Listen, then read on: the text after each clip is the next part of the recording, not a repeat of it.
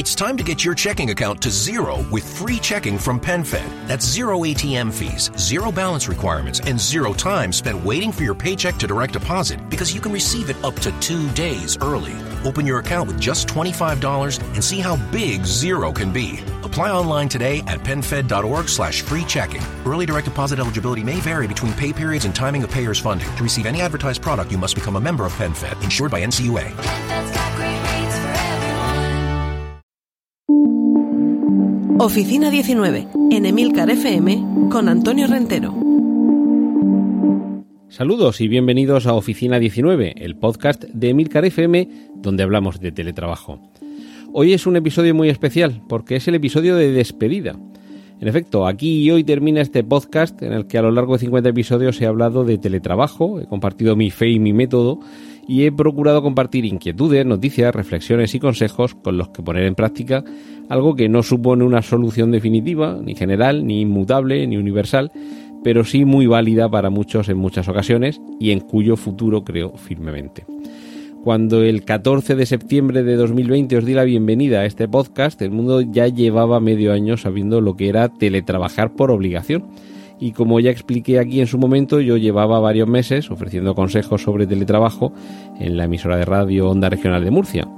Gradualmente fue tomando forma la elaboración de un método que aunase lo que iba aprendiendo de este proceso de alcance mundial y mi propia experiencia personal, puesto que en unas etapas profesionales a jornada completa y en otras durante varias horas al día, yo ya llevaba teletrabajando desde 1998 para tratar de convertir la oficina en domicilio o el domicilio en oficina a tiempo completo, parcial o complementario, di forma a lo que titulé como organización, disciplina y feng shui, para resumir la estrategia y técnicas que, en mi humilde opinión y tras varios lustros de experiencia personal, resultaban herramientas válidas para que la productividad se mantuviese y por encima de todo mejorase la vida del teletrabajador Espero haber contribuido a ello y como testimonio dejo aquí, a modo ahora de podcast serie limitada, estas 50 entregas de Oficina 19 en las que confío que podréis encontrar información y consejos valiosos.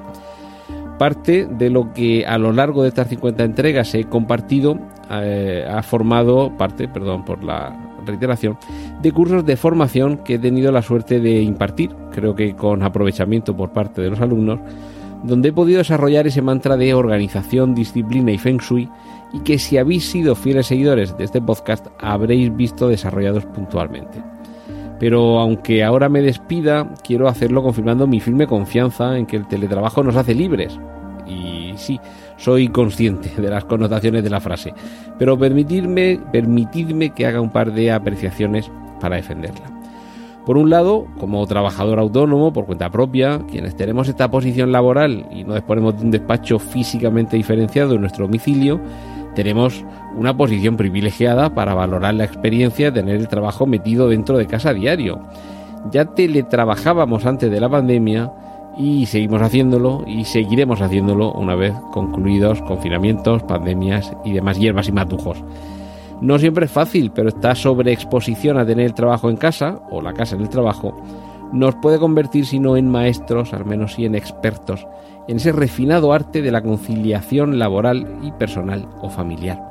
Como ya conté aquí en su momento, poco antes del inicio de la pandemia, dejé voluntariamente un trabajo por cuenta ajena en el sector jurídico para embarcarme en la aventura del trabajador por cuenta propia, principalmente como creador de contenidos centrado en la información sobre tecnología, cine y series de televisión. Como veis, un cambio total. Pero curiosamente, al cabo de un año de pandemia y con una generalización del teletrabajo que probablemente ha acelerado en unos pocos meses, un proceso que en otras circunstancias se habría llevado lustros, he ido descubriendo una realidad de la que ya os he hablado previamente aquí en Oficina 19 y con la que me gustaría despedirme.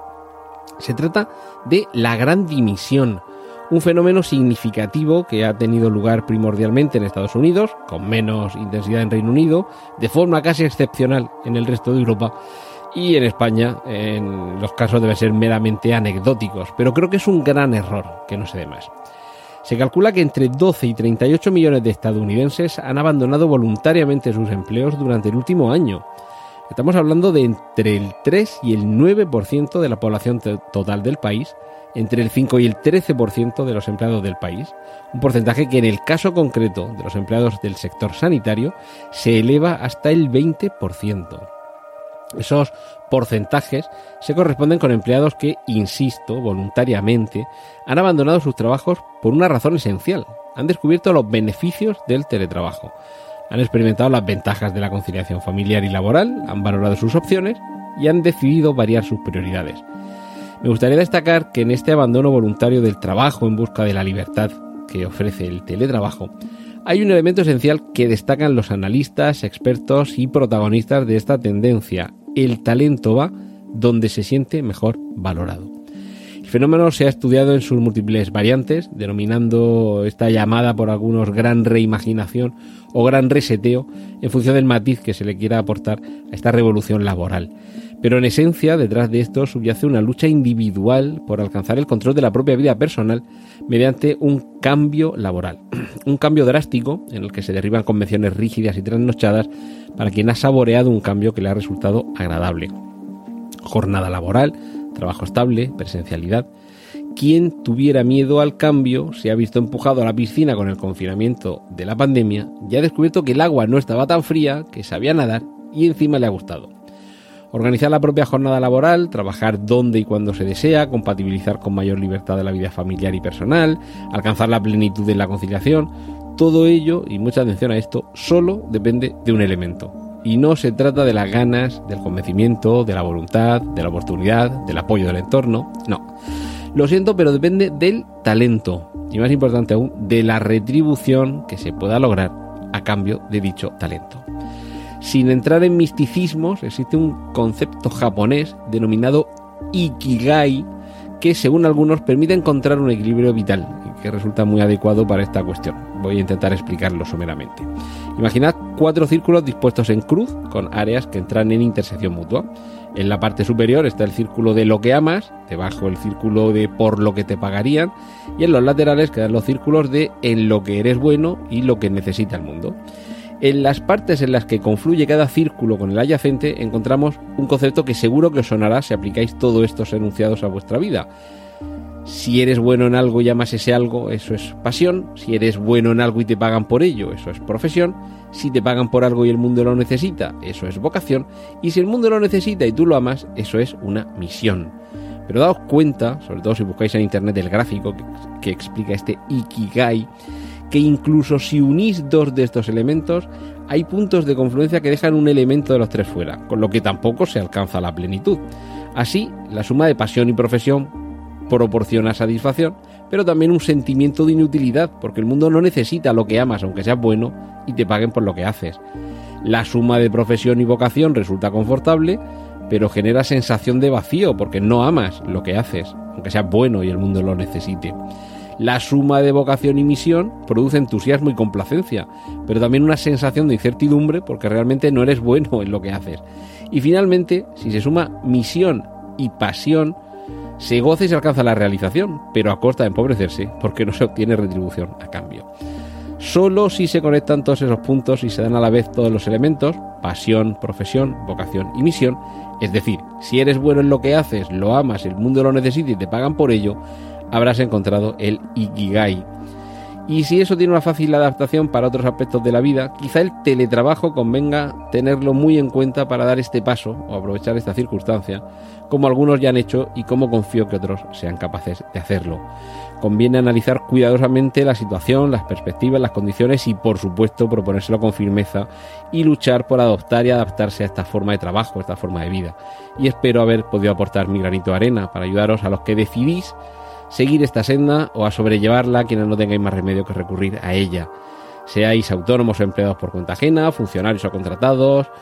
Creo firmemente que el teletrabajo os puede ayudar a ganar libertad, trabajar mejor y disfrutar más de vuestra vida.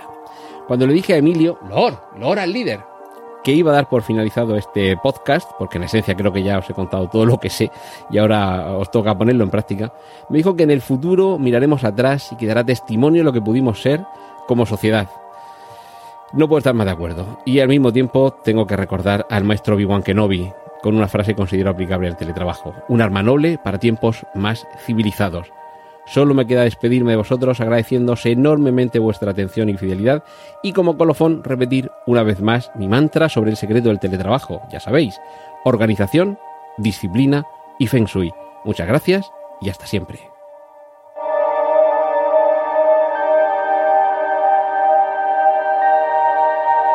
Has escuchado Oficina 19. Hay más programas disponibles entre www.emilcar.fm barra oficina 19 y puedes ponerte en contacto a través de Twitter con arroba Antonio Rentero.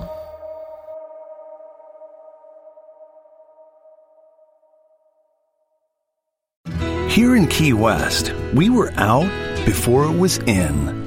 In this open and inclusive paradise, you can be yourself, make new friends, and savor our live and let live vibe. With LGBTQ plus friendly accommodations, our legendary nightlife, and year round activities and events, it's always a good time to come as you are. Key West, close to perfect, far from normal.